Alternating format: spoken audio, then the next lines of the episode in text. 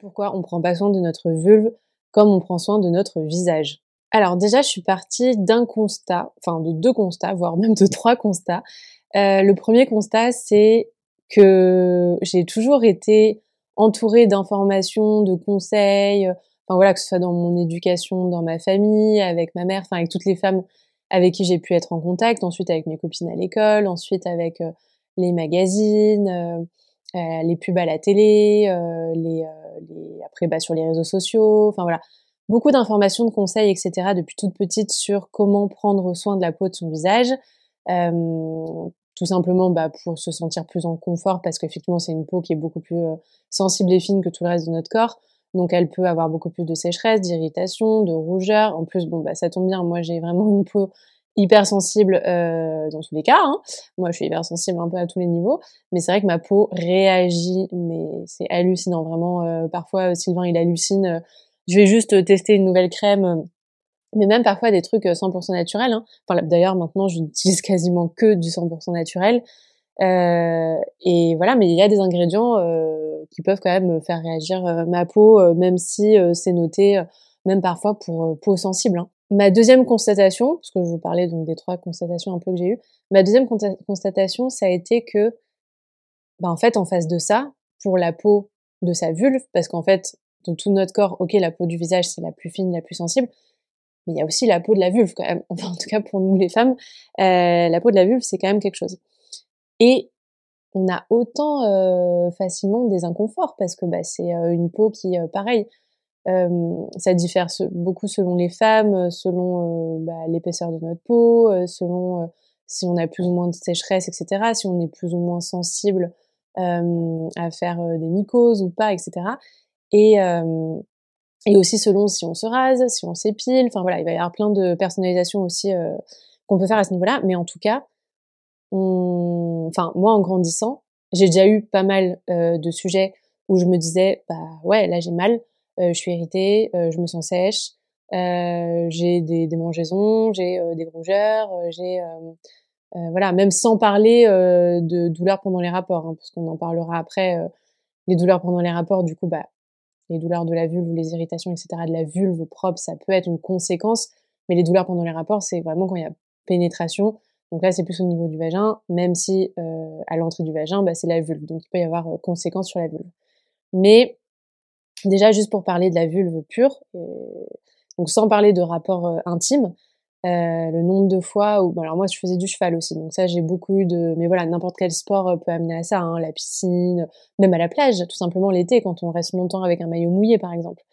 On peut avoir plein de situations, en fait, où bah, on est confronté, voilà, à plein de d'inconfort euh, exactement les mêmes inconforts au niveau de la diversité des inconforts et de hum, l'intensité vraiment et de la gêne que ça peut nous occasionner. C'est pareil, je trouve, que pour le visage. Effectivement, quand on a euh, des irritations, des sécheresses et tout au visage, c'est horrible. Mais quand c'est à la vulve, bon bah voilà, ok, ça se voit pas, donc on va pas avoir euh, euh la, la, gêne, voilà, par exemple, d'avoir des rougeurs ou quoi euh, devant quelqu'un mais euh, mais ça n'en reste pas moins inconfortable. Et du coup voilà, je me rappelle vraiment euh, bah, avoir eu plein de situations où j'étais vraiment avec ces gènes là, euh, beaucoup au niveau des règles aussi, ça va beaucoup dépendre du, du, cycle menstruel. Maintenant, moi, je suis beaucoup passée aux culottes menstruelles, mais euh, voilà, y a, quand on met des tampons, des serviettes hygiéniques, en vrai, même des culottes menstruelles, on peut aussi avoir des gènes euh, au niveau des règles, ou plus d'irritation, etc. Bref, vous avez compris toutes les causes qu'on peut avoir à ce niveau-là. Et donc j'ai souvent eu euh, ces inconforts sans réponse en fait. Si je disais à une pote, euh, j'ai un, un, inconfort à la peau du visage, bah généralement euh, il y avait toujours plein d'idées qui, qui fusaient. Hein. Ah mais essaye tel soin. Ah bah attends viens on va essayer de trouver une crème. Euh, mais tu devrais mettre de l'huile. Bah change de démaquillant. Enfin bref voilà. Et euh, et si on, si je disais pareil, bon, je disais pas d'ailleurs parce que il y a encore un autre sujet par-dessus euh, sur ce, cette deuxième euh, prise de conscience, c'est euh, bah, c'est le tabou qu'il y a autour de tout ça. Mais en tout cas, pour finir sur mon exemple, euh, si je disais euh, bah, j'ai un inconfort sur la vulve en ce moment, ça me tire, c'est sec, nan, nan, nan, je, je pense que j'avais juste une tête un peu gênée en face de moi, quoi. Donc ça nous amène aussi au sujet du tabou qui pèse bien évidemment autour de la santé féminine au global, mais autour du bien-être intime, particulièrement féminin. Et du coup, ouais, j'étais un peu, un peu, bah, un peu attristée encore une fois par ce manque de considération pour pour notre confort intime. Et ensuite, troisième constatation, du coup, pour finir sur mes trois constatations, bah, ça a été beaucoup dans les partages, dans les échanges que j'ai eus avec vous. Ça revient énormément. Vraiment, c'est un sujet qui revient énormément, autant que le sujet menstruel ou digestif. Donc c'est pour en dire. La fatigue chronique aussi est, bien positionnée. Hein. euh, et les douleurs pendant les rapports aussi. Mais du coup, voilà, quand j'échange avec vous, euh, ça tourne autour des douleurs pendant les rapports, on y vient. Donc lié à l'endométriose, mais aussi du coup euh, bah, tous les inconforts intimes qu'on peut avoir, qui sont liés ou non, voilà. Donc effectivement, on parle de dyspareunie superficielle, donc ça là c'est plus les douleurs à la pénétration, vraiment à l'endroit de l'entrée du vagin, donc ça c'est proche de la vulve, et il y a les dyspareunies profondes, donc là c'est plus au, fond du vagin. Mais effectivement, les dyspareunies superficielles, ça va jouer directement sur nos inconforts intimes. Et là, c'est même pas des inconforts. Hein. Là, clairement, on peut parler de douleurs très violentes, très intenses. Euh, vraiment, euh, ça peut être vraiment parmi les, les douleurs les plus intenses qu'on peut ressentir. C'est en chialer, euh, avoir du mal à respirer. Bon, voilà, quand on atteint vraiment le seuil euh, le plus intense, ce qui ne devrait pas arriver normalement, normalement, mais ce qui arrive malheureusement trop souvent, pour plein d'autres raisons euh, qui sont encore un autre sujet autour du fait de, euh, encore une fois, le tabou, la pression euh, de la sexualité, euh, les injonctions sociales, la pression sociale autour de la sexualité pénétrocentrée, autour du plaisir masculin. Et donc voilà, tout le, tout le stress, la culpabilité qu'on peut se mettre autour de ça, ou parfois ça peut nous amener, j'ai beaucoup de témoignages là-dessus, je l'ai vécu moi-même personnellement, à se forcer, hein, tout simplement, et pour faire plaisir à l'autre, à serrer les dents.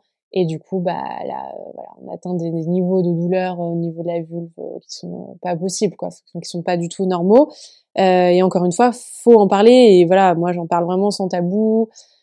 Et je vous invite à, lever de plus en plus vos tabous autour de ça, à en parler entre vous, que ce soit à votre entourage, à votre médecin, même si, même si à nos médecins, c'est pas facile hein, parfois. Euh, mais voilà, ne pas, ne pas hésiter à changer de médecin aussi, bien sûr, quand on ne se sent pas à l'aise avec euh, le sien ou la sienne. Euh, mais voilà, en parler le plus possible dans notre couple, dans nos relations intimes, même si elles sont pas long terme, même si elles sont juste passagères. Au contraire, c'est là le plus important, même d'ailleurs, parce que dans le couple, bon, et encore dans le couple, ouais, c'est pas forcément plus facile hein, parfois. Euh, je dis pas ça du tout, mais euh, voilà, en parler, euh, dans nos cercles d'amis, enfin en parler le plus possible pour qu'il y ait de moins en moins de tabous et que on puisse euh, se libérer bah, de toutes ces pressions sociales euh, autour de, se forcer en fait et d'en arriver à des douleurs pas possibles autour de la vulve. Donc bref, voilà pour mes trois constatations qui font qu'aujourd'hui j'ai pris conscience que prendre soin de ma vulve, bah, c'était hyper important. euh, et que j'ai complètement changé, et que, enfin, j'ai même pas changé d'ailleurs, j'ai créer euh, ma, ma routine euh, de bien-être, comme j'en ai une pour mon visage ou pour mon corps. J'ai créé ma routine de bien de bien-être bah, pour ma vulve. Je dis beaucoup vulve, hein. Moi j'ai jamais dit autant de mots vulve c'est toute ma vie. Enfin, dans autant de fois le mot de vulve en aussi peu de temps. Si cet extrait t'a plu, tu peux t'abonner directement sur l'application que tu es en train d'utiliser et activer la cloche pour être alerté dès que l'épisode complet sortira, ainsi que les prochains épisodes. À bientôt sur le podcast et alors.